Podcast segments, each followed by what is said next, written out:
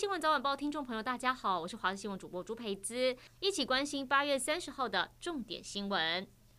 因越南走私猪肉制品验出非洲猪瘟病毒，为全面防堵非洲猪瘟肉品流入市面，移民署新竹县专勤队在日前会同新竹县卫生局跟食品药物管理署中区管理中心等单位执行联合稽查，在新竹地区某个东南亚杂货店的冰箱里面查到了贩售没有标示产地的香肠跟猪肉干制品一批，因为商家没有办法提供相关的进货单据，卫生局人员已经要求商家把商品下价停止贩售。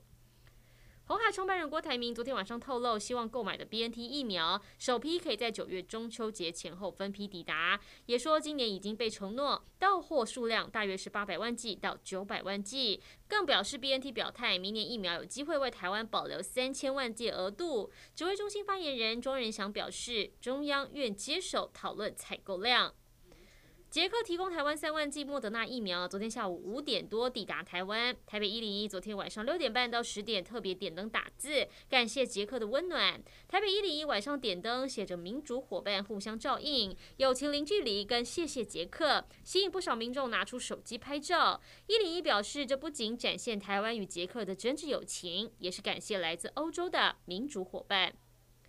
驻阿富汗美军对喀布尔机场附近伊斯兰国呼罗珊分支的武装分子盘踞的地点进行两次轰炸，其中一次无人机轰炸炸毁了 ISIS-K 分支打算发动自杀攻击的炸弹汽车。美军中央司令部发言人表示，汽车挨炸之后发生威力强大的第二度爆炸。显示车内载有相当多爆裂物，可能意图发动自杀攻击，对喀布尔机场构成安全威胁。由于爆炸威力强大，可能造成平民伤亡。目前已知有六个人丧生，其中四个人是孩童。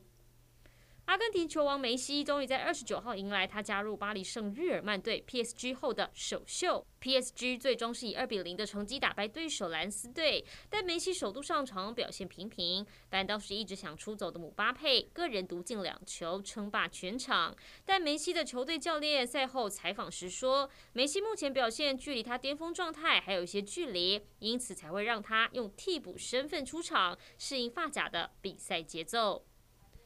一起来关心天气。今天各地大多是多云到晴，由于偏东风增加迎风面水汽，东南部地区跟恒春半岛容易不定时有短暂阵雨或雷雨，有局部较大雨势发生几率。午后，桃园以南地区跟其他山区会有局部短暂雷阵雨。气温方面，各地高温炎热，大约三十二到三十五度。桃园跟大台北地区有三十六度以上高温发生几率。周五前后，紫外线指数容易达到危险或过量等级，外出请注意防晒，多补充水分。整体来说，周三前天气都很稳定，只有迎风面会有一点雨。但周三之后，天气会变得很不稳定，午后雷阵雨范围扩大，提醒您务必随时注意天气讯息。